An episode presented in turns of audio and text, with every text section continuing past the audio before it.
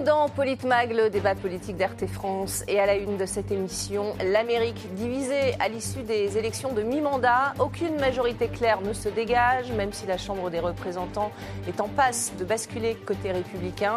Il faudra néanmoins attendre encore euh, plusieurs semaines pour avoir des résultats définitifs. Le président Joe Biden a pourtant déjà pris la parole hier soir et fait inédit le chef de l'État, incertain de pouvoir s'assurer le contrôle du Sénat, tend la main aux républicains. Écoutez.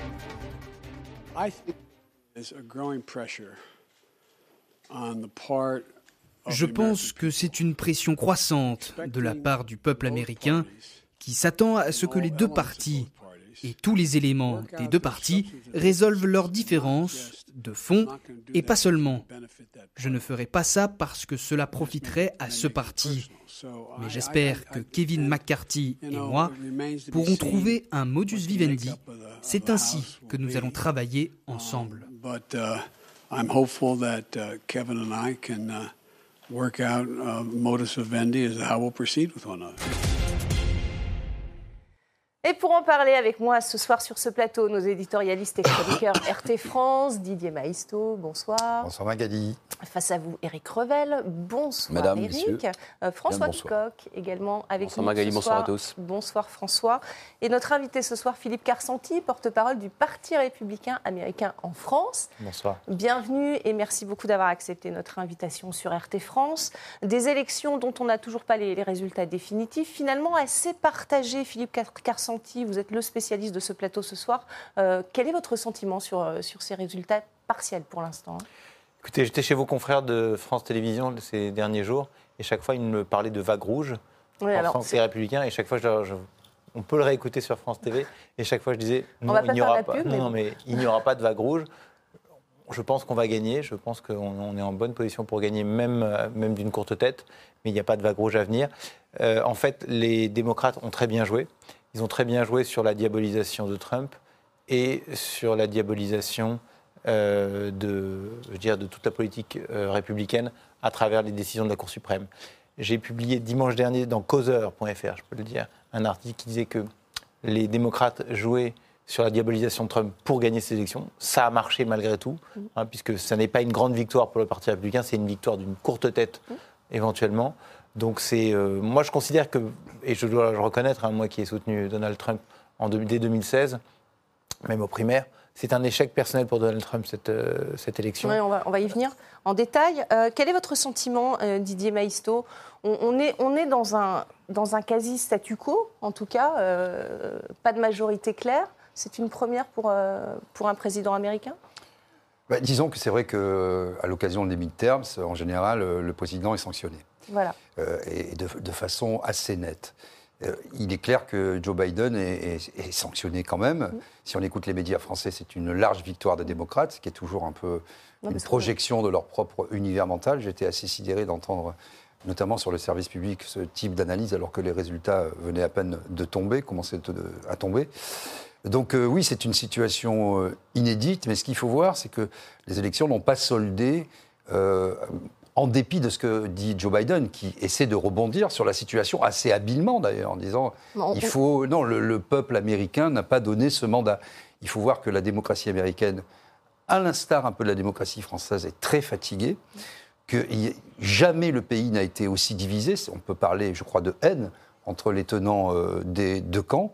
Et euh, ce qui euh, est aujourd'hui devant les républicains, c'est évidemment une stratégie pour l'avenir on voit qu'en cabrant un peu les positions, ils ont pu attirer à eux un certain nombre d'électeurs. Euh, quitte à dire on, conteste les résultats des élections, on ne croit plus en, la démocratie, mais ils se rendent compte que les électeurs qui font la bascule généralement, les indécis entre les démocrates, euh, ce qu'on appelle un peu les électeurs alternatifs, volatiles, euh, ils sont un peu apeurés par la stratégie Trump qui est peut-être un peu excessive.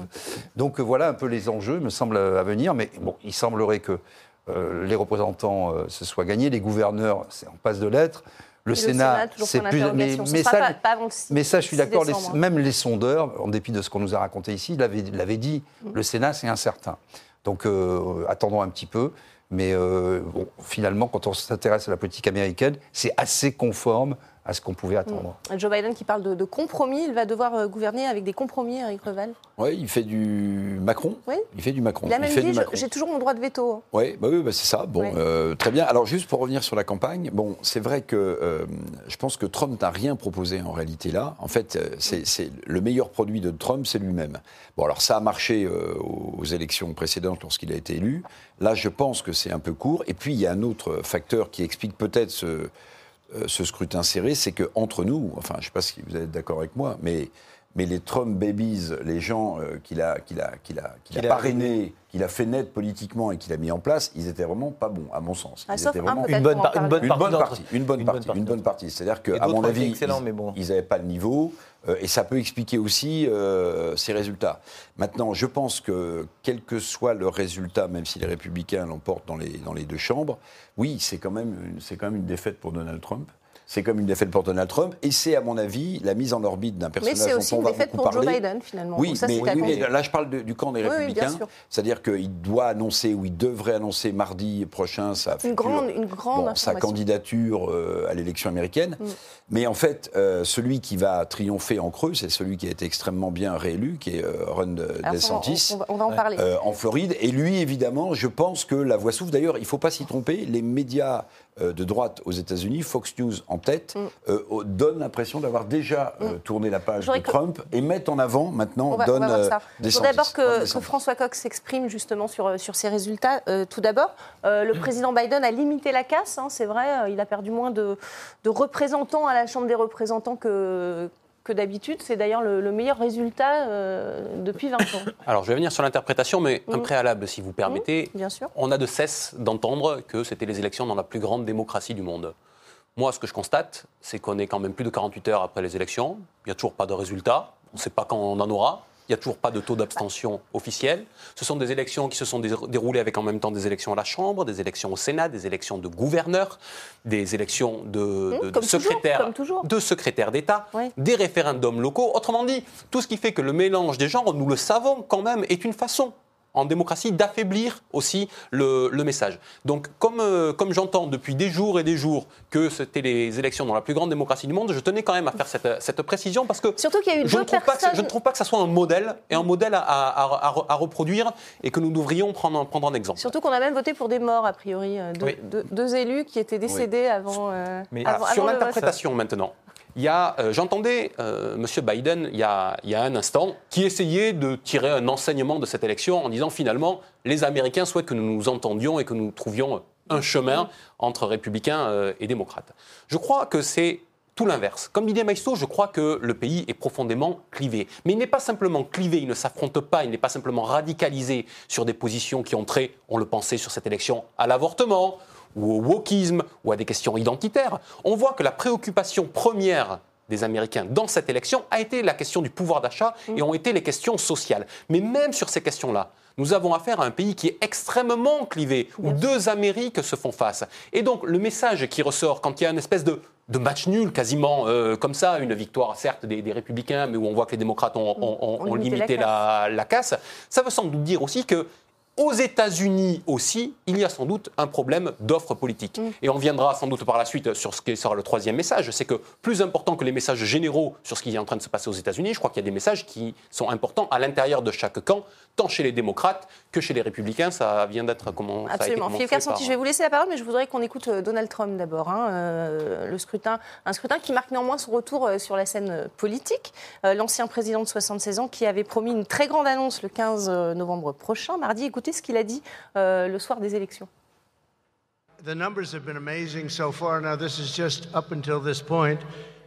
Les chiffres jusqu'à maintenant sont incroyables, mais il ne s'agit que de maintenant. En ce moment, à propos des soutiens, avec les nominations, nous avons eu un total de 330 soutiens sur les nominations, et c'est seulement les nominations. Et sur les 330, nous en avons gagné 200. Nous avons gagné 324.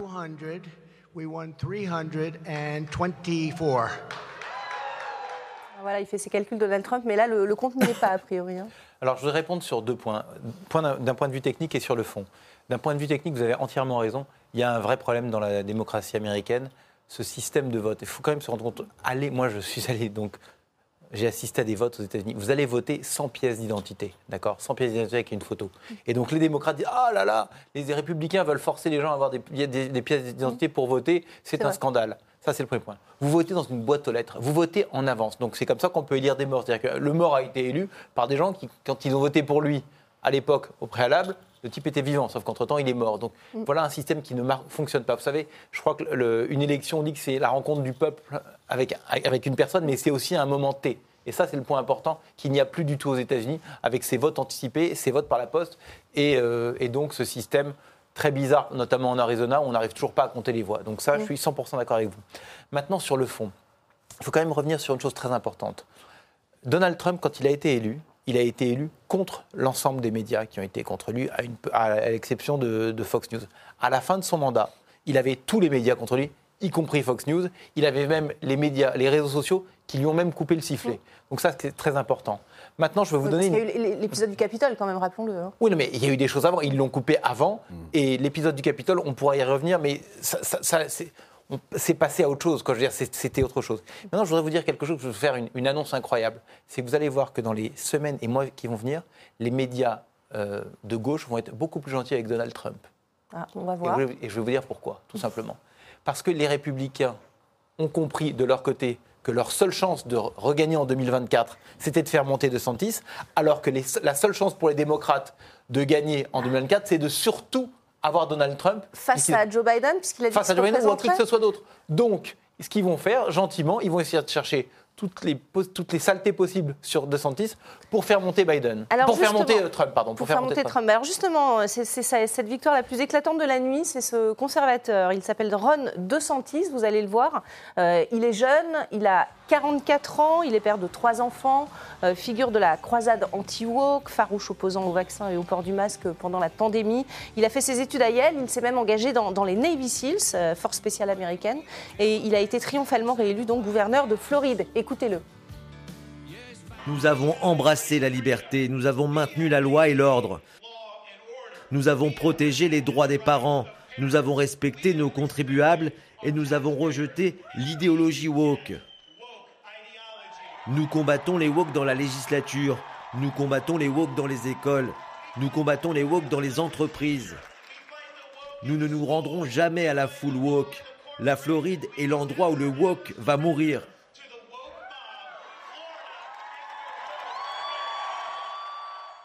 Didier Maisto, c'est l'étoile montante euh, côté républicain, vous pensez? Alors, c'est très intéressant à observer, parce que oui, c'est l'étoile montante euh, du côté euh, républicain, et il semblerait que les élus aient envie, les républicains, de tourner la page Trump. Pour autant, pour autant, ce sont les militants qui votent lors des primaires. Et les militants, ils restent très attachés à Donald Trump. Donc ça va être intéressant à observer parce qu'il y a comme euh, deux mondes, en fait, hein, le monde des médias, le monde officiel et le monde des militants. Et les militants, euh, ils aiment bien Trump. Donc euh, voilà, moi je pense que c'est ça. C'est votre avis aussi? Je vais vous dire, ça c'était vrai jusqu'à mardi midi.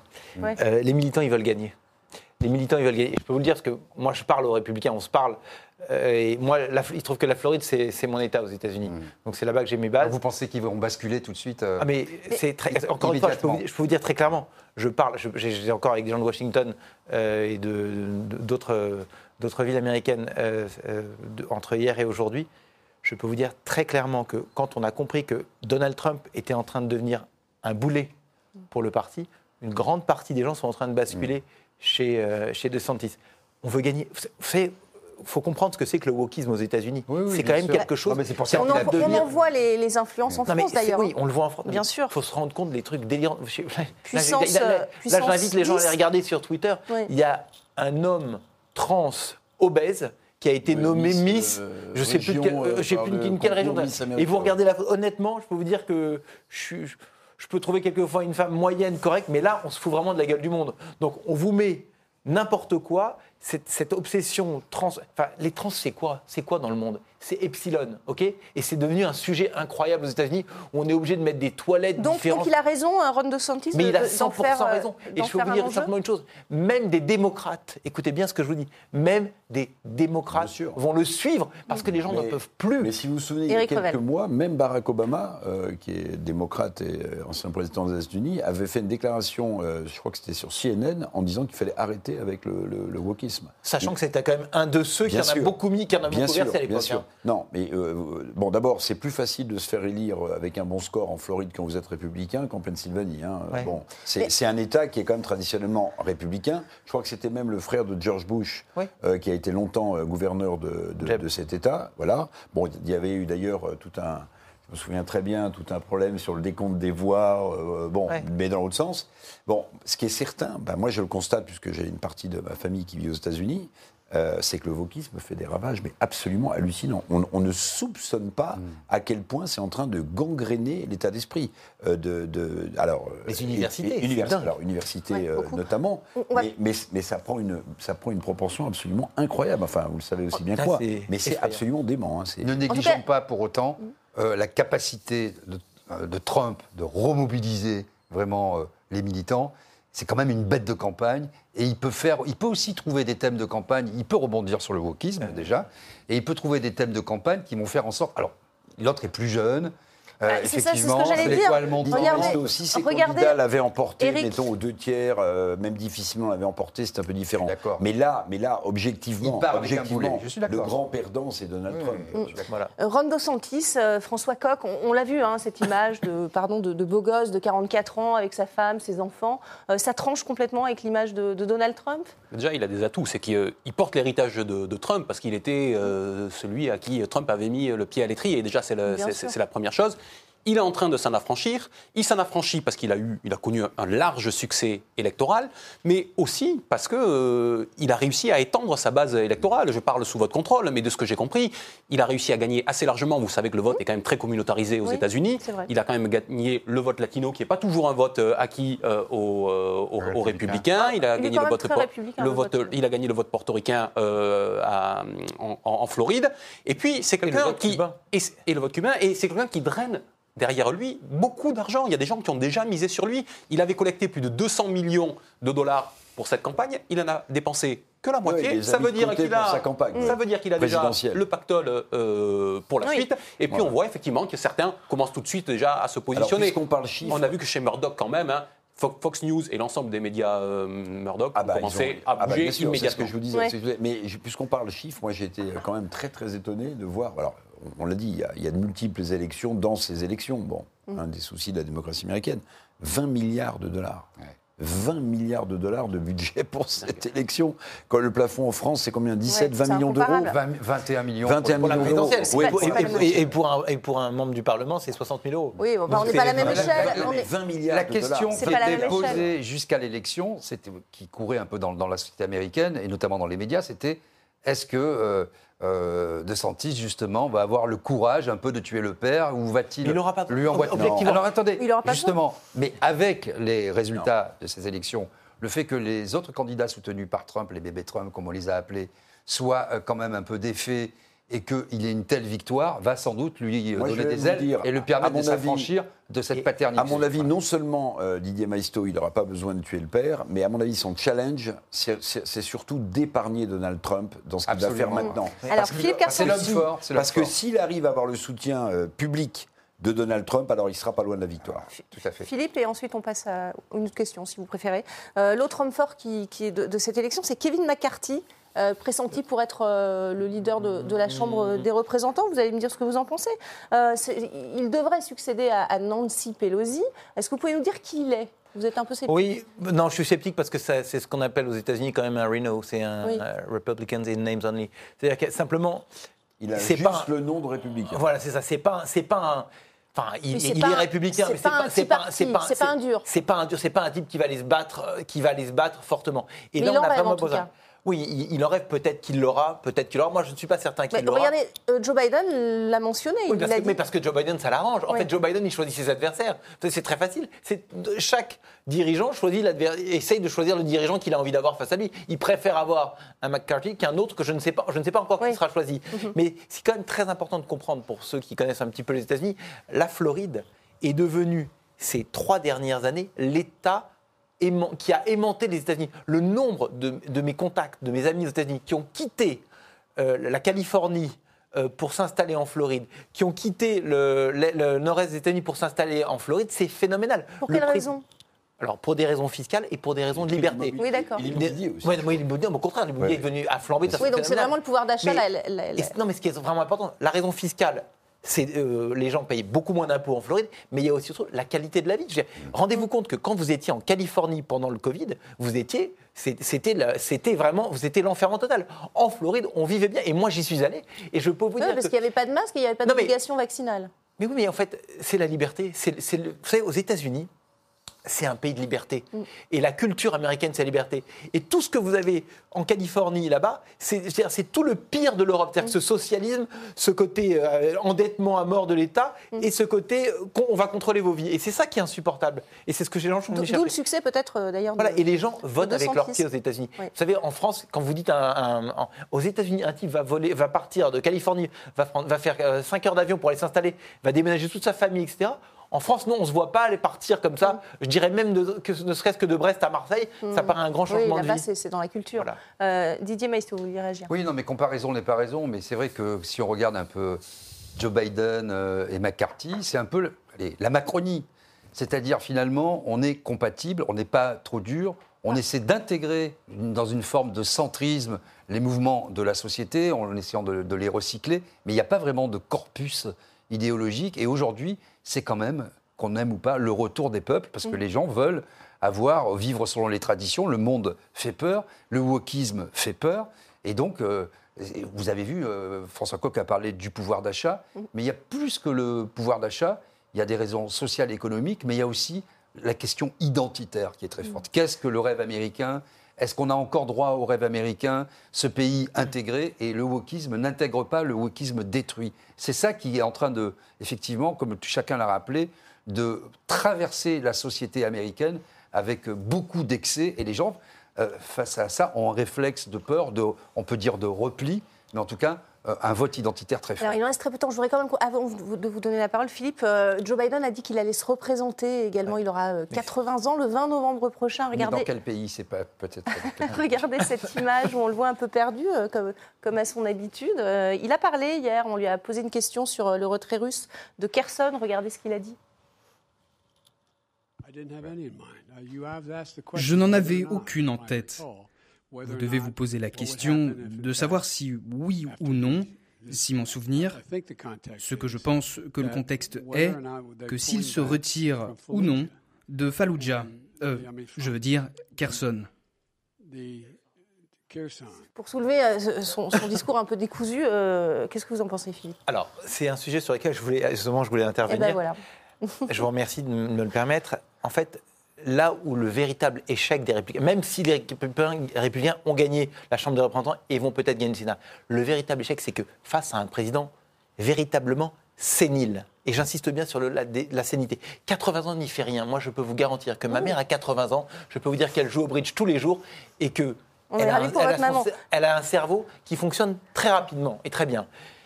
Là, on a affaire à quelqu'un qui, la semaine dernière, par exemple, disait qu'il fallait parler de l'électrification de General Motors. Il a, ça, il a dit pour quand?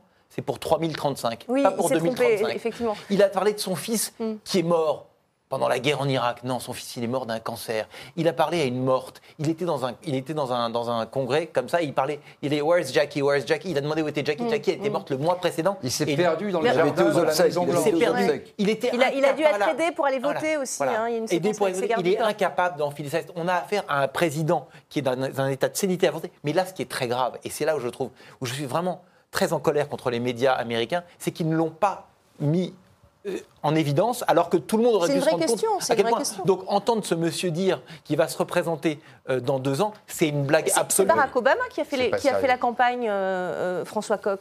On l'a vu, c'est Barack Obama qui a fait la campagne des oui, démocrates. Oui, mais justement, on a parlé de, tout à l'heure de la suite et de la perspective pour l'élection future du côté républicain. Il y a aujourd'hui une question qui est posée du point de vue démocrate, et il y a des réponses qui ont été apportées, je trouve, par cette, euh, par cette élection. On sait bien, là, M. Biden fait son cinéma, mais on sent bien qu'il a besoin d'aller se coucher. Euh, il ne peut pas être candidat sérieusement à la prochaine élection. On sait que sa vice-présidente est quand même largement décrédibilisée sur la scène intérieure et extérieur. Mm. Donc il va y avoir besoin de renouvellement mm. aussi chez les démocrates. Celui qui aujourd'hui fait figure d'étoile montante, c'est celui qui a été largement réélu en, Californie, monsieur, monsieur Newsom. Mm. Sauf que ça indique aussi un basculement de ligne stratégique au sein du, euh, du mouvement euh, démocrate. Monsieur Newsom, c'est quand même très centriste. Alors, euh, c'est un échec absolu en Californie. Mais il faut se rendre compte, les gens votent avec la... la Californie se vide de sa substance. Regardez, quand, excusez-moi, mais quand, quand, Elon Musk retire Tesla de Californie pour le mettre au Texas, c'est vraiment parce que l'État est en train de s'effondrer économiquement. Oui, mais de votre point de vue, mais du point de vue des Américains, ah des bah Californiens qui, votent, ils, ils, ont élu, ils ont réélu, ils l'ont élu euh, très, très largement. Il a des perspectives devant lui et il est sur une ligne qui n'est pas euh, la, sur la ah, ligne de la euh, Ocasio-Cortez, par exemple. Il est sur une ligne beaucoup plus centriste, rassembleuse, et ça, ça indique aussi un mouvement. Euh, au sein du, on verra, bien sûr, chez les démocrates. On va le suivre euh, de près. Un, mot à rajouter, on va conclure, Philippe? Non, non, non, je pense que vous avez bien conclu. Oui, c'est un mouvement s'ils arrivaient à se recentrer. Mais moi, mon rêve, ce serait que Biden, naturellement, se représente, parce que franchement, ce serait, il serait remontable. Et si nous sommes ce serait aussi une très bonne chose, parce que je peux vous garantir que son bilan en Californie est une catastrophe. Il a simplement été élu parce que les gens votent là-bas en réflexe, ils votent entre guillemets, à gauche, ils votent anti-républicains. Alors, ils ont voté à un moment donné, à l'époque, euh, euh, Schwarzenegger, mais Schwarzenegger, c'était aussi, comme on dit, un, républicain simplement qui portait simplement le nom de républicain. Quand on voit comment euh, Schwarzenegger s'est comporté avec les vrais républicains comme Trump, il a vraiment été détestable. Donc, on va, on va conclure. Euh, c'est la fin de, cette première partie. On va attendre d'ailleurs le, 6 décembre, hein, puisqu'il euh, va y avoir un, vote à nouveau en Géorgie. On n'aura pas les résultats d'ici là pour le Sénat. Merci. Euh, restez avec nous. On, va parler de ces nouvelles tensions entre la France et l'Italie concernant l'accueil d'un bateau de migrants. On se retrouve dans quelques petites minutes.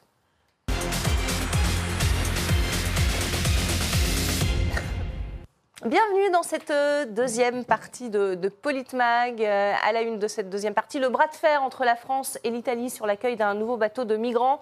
L'Ocean Viking peut finalement accoster dans le port militaire de Toulon. Le navire humanitaire avec à son bord 234 migrants, dont 57 enfants et une vingtaine de personnes malades, avait été interdit d'accès en Italie. Le ministre de l'Intérieur a donc donné finalement son accord, dit-il, à titre exceptionnel. Gérald Darmanin qui précise qu'un tiers de ces personnes seront accueillies en France. Il menace dans le même temps l'Italie de représailles. Écoutez. Un mécanisme de solidarité avait été mis en place notamment avec l'Italie, sous la présidence française. L'Italie en est d'ailleurs le premier des bénéficiaires. 3 500 relocalisations de réfugiés étaient prévues d'ici l'été 2023. Il est évident qu'à effet immédiat, la France suspend l'ensemble des relocalisations donc de ces 3 500 euh, réfugiés au bénéfice de l'Italie et appelle tous les autres participants, notamment l'Allemagne, au mécanisme européen de faire euh, de même. Voilà, un nouveau bras de fer entre la France et l'Italie. C'est pas nouveau, on a déjà vécu ce, genre d'épisode, sauf que là, la France a, accepté de, recevoir ce bateau. Euh, est-ce que c'est une capitulation, Didier Maisto? D'abord, euh, c'est un honneur d'accueillir des gens en situation de détresse. Après, je vais parler du problème politique que ça pose. Mais on ne va pas laisser mourir 234 personnes. Je rappelle que la Méditerranée est un cimetière géant. Euh, selon les études les plus sérieuses, il y a 20 000 morts. C'est-à-dire que chaque fois que vous vous baignez, vous avez, vous pensez là, ils sont sur un bateau, je précise. Euh, pas de euh, donc voilà, donc il y a d'abord un impératif. La France doit s'honorer d'abord de sauver les gens, et s'ils doivent être jugés, renvoyés ensuite. Ça, c'est l'état de droit, et je ne souhaite pas moi personnellement qu'on en change. Après, une fois qu'on a, qu'on a dit ça, je le dis parce que j'ai entendu parler de migrants comme des choses. En fait, on chosifie des personnes. Ce sont des, il y a des enfants, ce sont des gens qui aiment, qui boivent, qui meurent, qui naissent qui font des enfants euh, et, qui ont des sentiments. Donc quand je vois les gens s'émouvoir, notamment sur les réseaux sociaux, sur un petit chaton qui a une patte cassée, je rappelle que c'est 234 personnes et que toute vie humaine vaut toute vie humaine. Mm. Une fois qu'on a dit ça, il y a une formidable hypocrisie euh, européenne. Il y a, je rappelle qu'il y a le protocole de Dublin qui oblige les États dès que vous faites un pas sur le sol qui vous accueille, ben, vous devez gérer la situation. Les Italiens ont, géré beaucoup de ces situations. selon les chiffres dont on dispose, je crois que c'est 90 000 migrants. avant cet épisode, ils ont déjà accueilli quatre bateaux. voilà, ils ont déjà hein. accueilli. Donc à un moment, si la solide, j'ai envie de dire, vive l'Europe, avec ce qu'on est en train de vivre. On a parlé sur ce plateau il y a quelques jours de l'explosion du pseudo-couple franco-allemand. Quand je vois aujourd'hui les, les, mots aigre-doux que s'échangent euh, la France et l'Italie, c'est indigne. Donc oui, il, est urgent de revoir toute la politique européenne, si on doit raisonner pour l'instant, on est dans le cadre européen, à l'échelon euh, européen. On ne peut pas continuer comme ça. Après, bien sûr, il y a tout le phénomène des passeurs, des mafieux, euh, des, bateaux qui devraient rester en Afrique parce que. Euh, on, va y venir, on va y venir dans le détail. Il ne faut pas tout mélanger. Philippe Carsanti, quel est votre sentiment? Est-ce que c'est une capitulation ou est-ce que c'était un devoir pour la France? Elle a perdu J'ai envie d'être politiquement correct, dire oh oui, c'est un devoir d'accueillir des réfugiés qui sont en train de périr en Méditerranée. Ok, maintenant on va dire la vérité. Comme vous venez de le dire, euh, les passeurs, la mafia qui fait venir tous ces gens-là, je pense qu'il va falloir faire un, vrai sujet. Et vous savez ce qu'a fait l'Australie Créer une île euh, et d'accueillir les réfugiés et ensuite de les renvoyer. Je pense qu'à l'époque, il y avait une députée UMP qui s'appelait Chantal Brunel qui avait simplement dit qu'on les renvoie sur les bateaux. C'était en 2012. Depuis, elle a, elle a sauté Hein, L'UMP à l'époque de Sarkozy, il dit Oh là là, on ne peut surtout pas dire ça. On se souvient d'une phrase aussi malheureuse. Euh, non, mais ça, c'était en 2012. Donc là, on a eu la, phrase du député du Front National, enfin du Rassemblement National la semaine dernière. Très clairement, on ne va pas pouvoir continuer d'accueillir des, gens comme ça. Promenez-vous dans Paris, et, je, et, pas seulement dans Paris. Allez voir. L'Italie euh, est envahie aussi, donc il y a un moment donné, il va falloir remettre les choses à leur place. Mm. On ne peut pas continuer cette, politique d'accueil. Donc, moi, je suggère, moi, mon avis, mon avis est très simple. Il faut des camps d'enfermement précis pour que ces gens-là soient accueillis, soignés s'il le faut, et ensuite on les renvoie absolument. Ils n'ont strictement rien à faire en France. Voilà, je vous le dis. Quel est votre sentiment, François Coq? Est-ce que c'est euh, une capitulation? La France a perdu ce bras de fer avec l'Italie ou pas? Non, comme Didier Maisto, je ne vais, je, vais pas euh, reprendre ces mots, mais je partage le fait qu'on ne peut pas faire de la politique sur, et de prendre des décisions politiques exclusivement sur la base d'un exemple et d'une situation ponctuelle. Là, il y avait un devoir d'humanité. Avec... Mais un peu tardif quand même, non? Peut-être un peu tardif, mais enfin, là, ce bateau, ça fait quand même 15 jours qu'il erre dans la Méditerranée. Il y a une autre euh, demande On dit qu'ils étaient, ils étaient certes dans le bateau, mais il y a quand même des gens qui, dans ce bateau, étaient dans des situations d'urgence sanitaire. Voilà. Et c'est pour ça aussi qu'ils ont, été, euh, qu'ils ont été, été pris en charge. Et donc, au bout d'un moment, il faut mettre un terme à ça. Je crois que c'est l'honneur de la France d'avoir euh, pris cette décision. Par contre, maintenant, au bout d'un moment, il faut régler la question, la question politique. C'est celle-là qui est posée. Mm.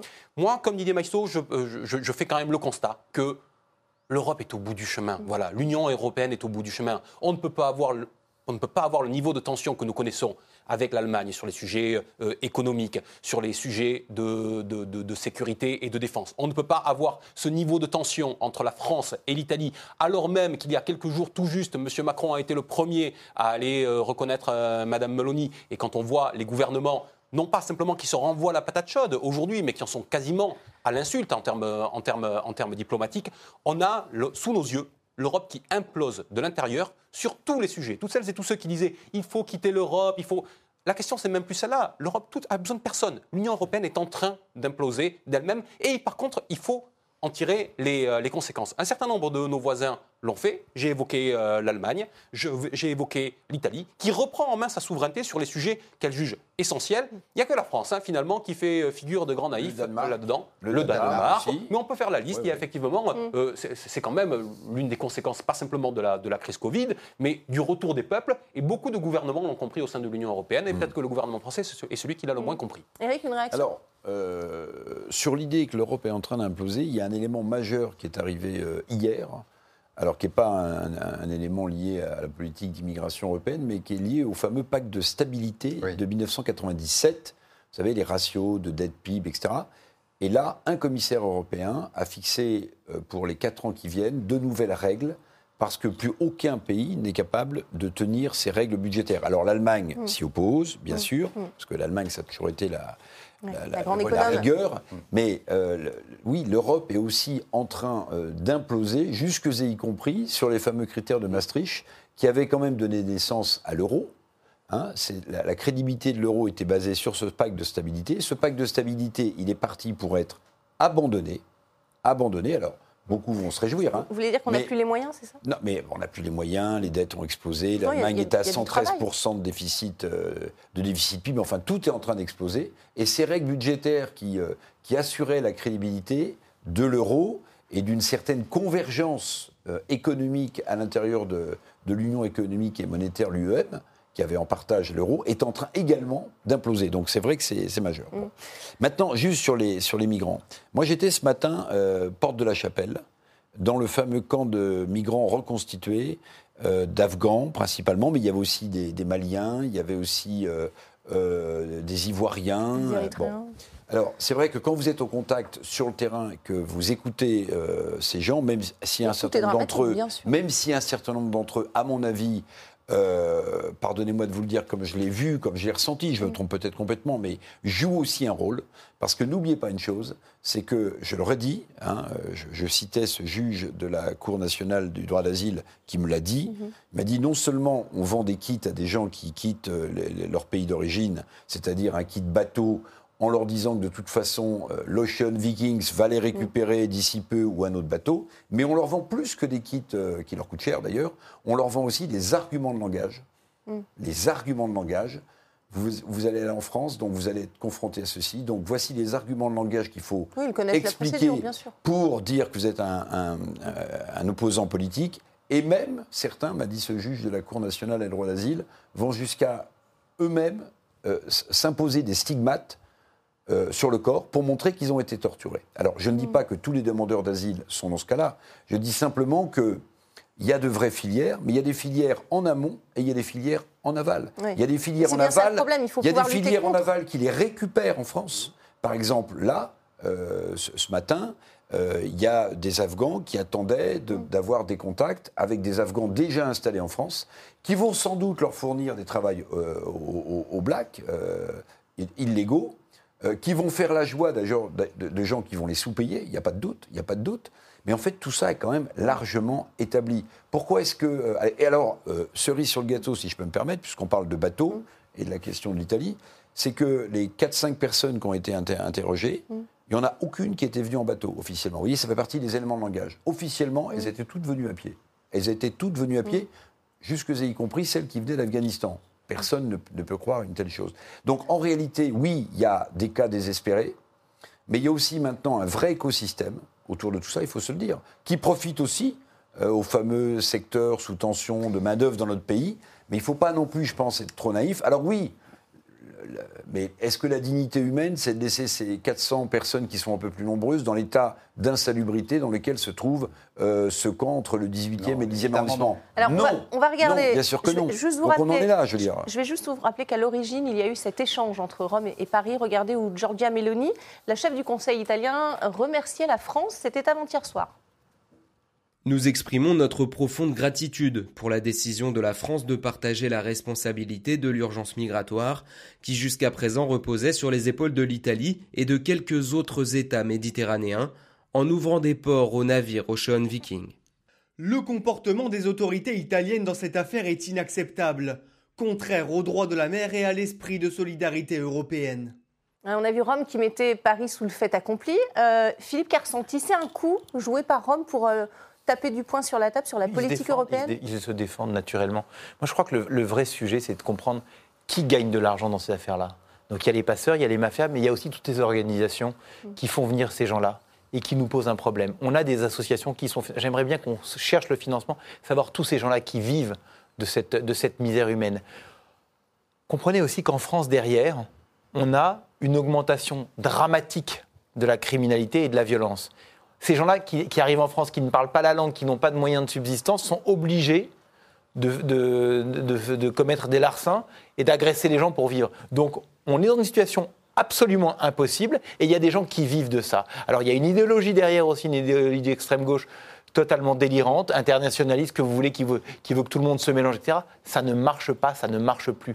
Aujourd'hui, on est dans une situation d'urgence pour la France mais là, on voit bien que la France est extrêmement réticente à accueillir ce bateau, mais elle, est mise sous le fait accompli. mais d'accord, mais excusez-moi, juste aller se battre avec l'Italie. Il ne faut pas se battre avec l'Italie. Il faut se battre avec l'Italie. Et c'est ce que fait Gérald Darmanin. Il menace l'Italie maintenant. Attendez, je vais vous faire rire sur un sujet sérieux parce que ça m'a frappé. Mm. Le premier argument du ministre de l'Intérieur français, ça a été de dire droit européen, le bateau en question, le Ocean Vikings, est plus proche des côtes italiennes, donc c'est à l'Italie de recevoir. Mais pardonnez-moi, je redis ce que j'ai dit à plusieurs reprises. La probabilité qu'un bateau qui vient du Maghreb soit plus proche des côtes françaises mm. que des côtes italiennes, cette probabilité est égale à zéro, puisqu'il faut d'abord remonter l'Italie avant d'aller ailleurs. Après, on peut se poser d'autres questions. Pourquoi l'Ocean Vikings ne demande pas euh, à des ports plus proches euh, Alger, en Tunisie. il y avait Malte dans un premier Malte, Mais ils ont refusé. Mais oui, voilà, ils refusent, ils refusent. Bon, euh, parce que ces gens, par exemple les Afghans de ce matin, il y en a un certain nombre, dont d'ailleurs certains qui ont des papiers, mais qui n'arrivent pas à trouver de logement. Ça existe aussi, hein. je ne vais pas être caricatural. Mais une bonne euh, partie des gens qui sont installés à Porte de la Chapelle, en fait, ils ne veulent que transiter. En mmh. fait, leur but, c'est d'aller en, Angleterre. Voilà. Vous des gens qui attendent, qui ne trouvent pas de logement, vous voulez en trouver J'en ai beaucoup en France. Hein. Quand vous prenez n'importe quel lieu.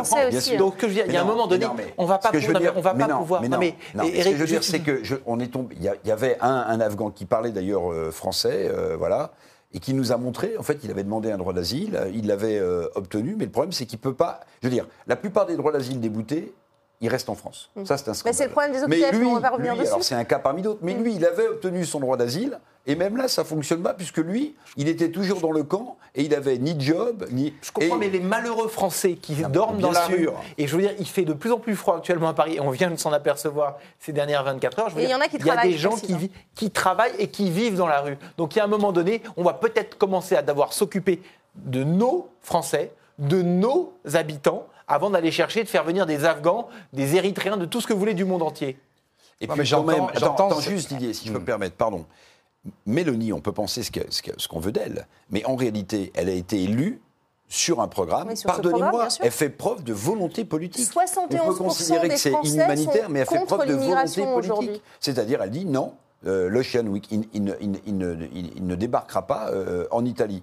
Quand vous dites, quand, quand dit c'est exceptionnel qu'on accueille ce bateau à Toulon, mais l'exceptionnel va peut-être devenir la règle. Parce que si les prochains bateaux sont refusés de nouveau par l'Italie, au nom de la patrie des droits de l'homme, au nom du fait mm. qu'on ne laisse pas mourir. Mais c'est pas eh bien, pardon. Est-ce soulever cette question de savoir d'où vient l'accueillir Qui finance ces Ocean Vikings Ils sont financés en partie par des collectivités locales françaises. Et eh ben voilà, ah, donc ces gens-là, il faut que ça sache. Je pense que c'est vraiment ça le sujet. Il y a un vrai sujet. Couper les fonds peut-être Vous savez, aux États-Unis, il y a une organisation qui s'appelle NGO Monitor, une organisation qui analyse les organisations non gouvernementales. Savoir toutes ces ONG, soi-disant, pour qui elles travaillent quel est leur agenda D'où vient l'argent Il est important de savoir qu'on finance notre propre euh, envahissement.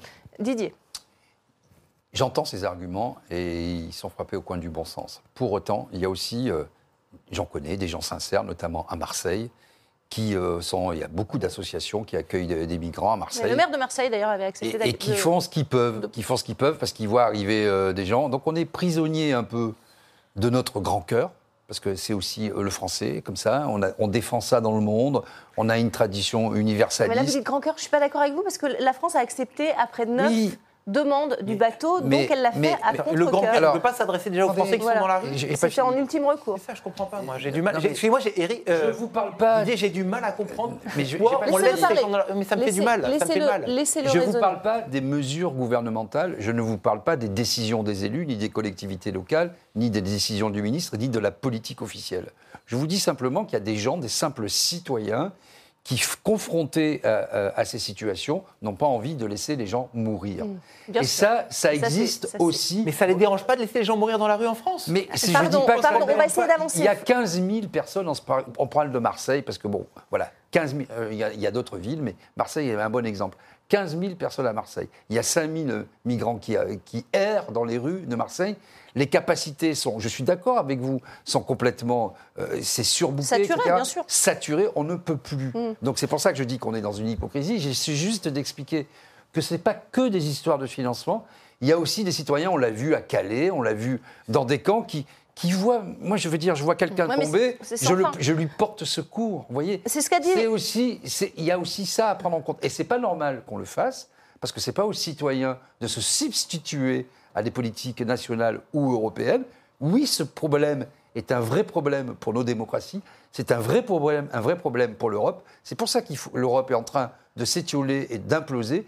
C'est pour ça qu'il est urgent, au moins dans un premier temps, de sortir du protocole de Dublin qui oblige les pays comme l'Italie, la Grèce, etc. il faut trouver, il faut trouver un autre mécanisme dans ces Il faut trouver un autre mécanisme. on va écouter. il suffit de le euh, vouloir. Hein. On va écouter. Mais 200 morts. Je voudrais juste qu'on comprenne une chose. C'est que 200 personnes accueillies en France, c'est 2000 morts dans la Méditerranée. Parce que le signal envoyé aux gens de l'autre côté, c'est prenez le bateau, tentez. donc, mais non, mais c'est ça. Il y a un moment donné, il va falloir envoyer un message clair en face pour dire arrêtez de venir, on ne vous accueillera pas. Je voudrais... Les gens prendront la mer et ils vont mourir. On va écouter Gilles Simeoni, le président de l'exécutif corse, qui est d'accord avec vous. Euh, Didier Maïsto, regardez. Conformément à sa tradition d'hospitalité et pour éviter toute perte de vie humaine, la Corse est prête, si nécessaire, à accueillir temporairement l'Ocean Viking dans l'un de ses ports. Voilà, François Coq, pardon, je voudrais que tout le monde parle. François Coq, la Corse avait dit, euh, avant même que la France n'accepte euh, d'accueillir ce bateau, qu'elle elle était prête à. La Corse, c'est la France. À, hein. le voir, bien sûr, évidemment que c'est la, la France. mais pas tout à fait. Mais pourquoi, pourquoi le faire pour, C'est politique ce, Mais parce que justement, tout à l'heure, il, il, y a des mots qui ont été employés où on dit euh, la France ouvre les vannes et appelle à ce que des Afghans, des, des Africains viennent, viennent s'installer. elle n'ouvre pas les vannes. Au contraire, elle ne les laisse rentrer qu'en dernier recours aujourd'hui, d'une certaine façon. Et là où je ne voudrais pas qu'on se trompe, c'est que moi je suis d'accord avec tout ce que j'ai entendu. Il faut démanteler totalement les filières qui existent en amont et en aval. Vous avez raison, et là il y a tout un travail à faire de ce point de vue-là. Mais il ne faut pas confondre ça avec l'action des ONG. Vous pouvez suspendre l'action des ONG aujourd'hui en Méditerranée, ça n'enlèvera rien, je dis bien rien, à la volonté des gens qui, de l'autre côté de la Méditerranée, ont besoin, un besoin vital d'échapper à leur quotidien et donc se risqueront en Méditerranée quand, même. Ils ne 20 km, ils pourront pas aller plus loin. pas en Méditerranée en se disant qu'ils vont pas aider. C'est là que vous vous trompez. Ils ne se risquent pas en Méditerranée en disant qu'ils vont faire 20 km qu'ils vont être recueillis par un gros bateau. Ils tenteront la traversée quand même. Le problème, le problème n'est pas là. Il ne faut pas se tromper hmm. dans ceux qui sont aujourd'hui les adversaires sur cette question-là. Et je crois qu'une chose très importante, il faut rajouter le mot le plus important, il soulignait temporairement. Le monsieur en Corse, il a dit temporairement. Et c'est ça qui est très important. Et c'est ce sujet-là. Et moi, je ne crois, moi, je crois. Qu'est-ce qu'on en fait une fois que les ah bah, temporairement, c'est-à-dire, en, tout cas, il, et je suis pas contre. Si la Corse est prête à ouvrir un camp, mm. une sorte entre guillemets, hein, de, je dirais, de camps de rétention pour ces gens-là, pour leur permettre de se remettre en forme, pour, ensuite les renvoyer, non mais avec dans des bateaux sécurisés de l'autre côté de la Méditerranée, c'est important. Non, mais le, le, drame absolu, c'est que vous avez des gens quand même qui fuient ces pays parce qu'ils sont persécutés. Ah bon? Oui, bien sûr, bien sûr. Vous Et c'est quoi le pourcentage? Là, dans ah ce bateau-là, c'est Je ne dis pas que c'est non, non, non, je ne dis pas que c'est majoritaire. C'est pas ça que je dis. Je dis simplement qu'aujourd'hui, à mon sens, euh, la majorité du problème dont on parle, est devenu un véritable écosystème. Et comme n'importe quelle loi économique, ça répond à l'offre et à la demande.